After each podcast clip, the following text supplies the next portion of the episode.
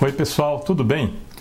Nos episódios anteriores, nós vimos que a classificação jurídica dos casos de cegueira deliberada nos Estados Unidos não pode ser aplicada no sistema jurídico brasileiro, porque lá eles não têm a categoria do dolo.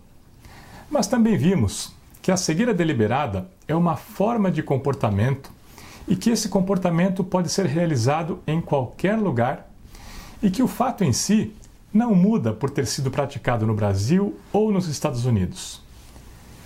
E como o fato é igual, apesar de a classificação jurídica ser diferente, as análises sobre as características do comportamento em si são válidas para os dois contextos.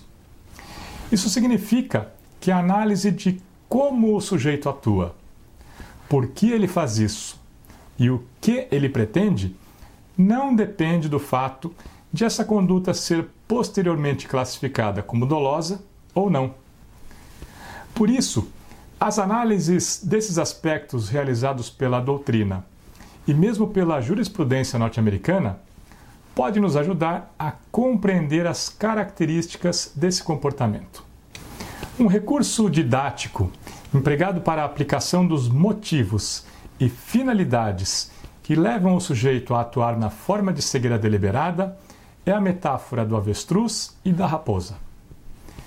A metáfora do avestruz explica o motivo pelo qual o sujeito decide não confirmar sua suspeita.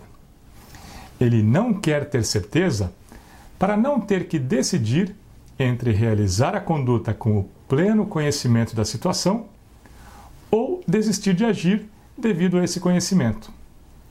Voltando ao exemplo do Roxin, o sujeito não quer confirmar a idade da menina para não ter que decidir entre desistir da relação sexual ou praticá-la com a plena ciência de estar cometendo um estupro. Ele atua como um avestruz que não quer ver a realidade, apesar de saber que ali existe um perigo. Bem, se o avestruz faz isso mesmo é duvidoso, mas o que importa aqui é a ideia. A metáfora da raposa explica a finalidade do sujeito ao deliberadamente deixar de confirmar a sua suspeita.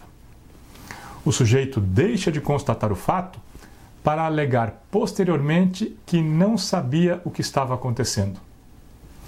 Esse é um recurso predisposto para uma futura alegação de defesa, caso seja necessário. Ainda considerando o exemplo do Roxin, o sujeito deixa de perguntar a idade da menina para poder alegar depois que não sabia que ela era menor de 14 anos. A alusão à raposa decorre do fato de que esse recurso é um ardil. O sujeito deixa de confirmar o fato por má fé. Ele sabe que existe o perigo, suspeita da possibilidade, mas deixando de confirmar o fato, ele pode dizer depois que não sabia que aquela era efetivamente a situação. Vocês podem ver que as metáforas do avestruz e da raposa ajudam a entender os motivos e as finalidades do sujeito que atua na forma de cegueira deliberada. É claro que nem todos os motivos e finalidades pelos quais alguém atua na forma de cegueira deliberada podem ser explicados por essas metáforas. O sujeito também pode ignorar deliberadamente o risco simplesmente porque ele não se importa com as suas possíveis consequências. Mas o recurso didático das metáforas tem um efeito prático. Isso porque a identificação desses motivos e finalidades é um indício na prova do comportamento. A identificação desses aspectos demonstra a consciência do risco e também a intenção de evitar a confirmação do fato. Então, além de ajudar a entender como atua quem age na forma de cegueira deliberada, porque explica alguns dos principais motivos e finalidades que levam alguém a agir assim, também ajuda a comprovar esse comportamento nesses casos. Por isso, as metáforas do avestruz e da raposa são recursos úteis para a análise dos casos de cegueira deliberada, tanto nos Estados Unidos como no Brasil. Bem, pessoal, dessa forma, concluímos a exposição desse assunto.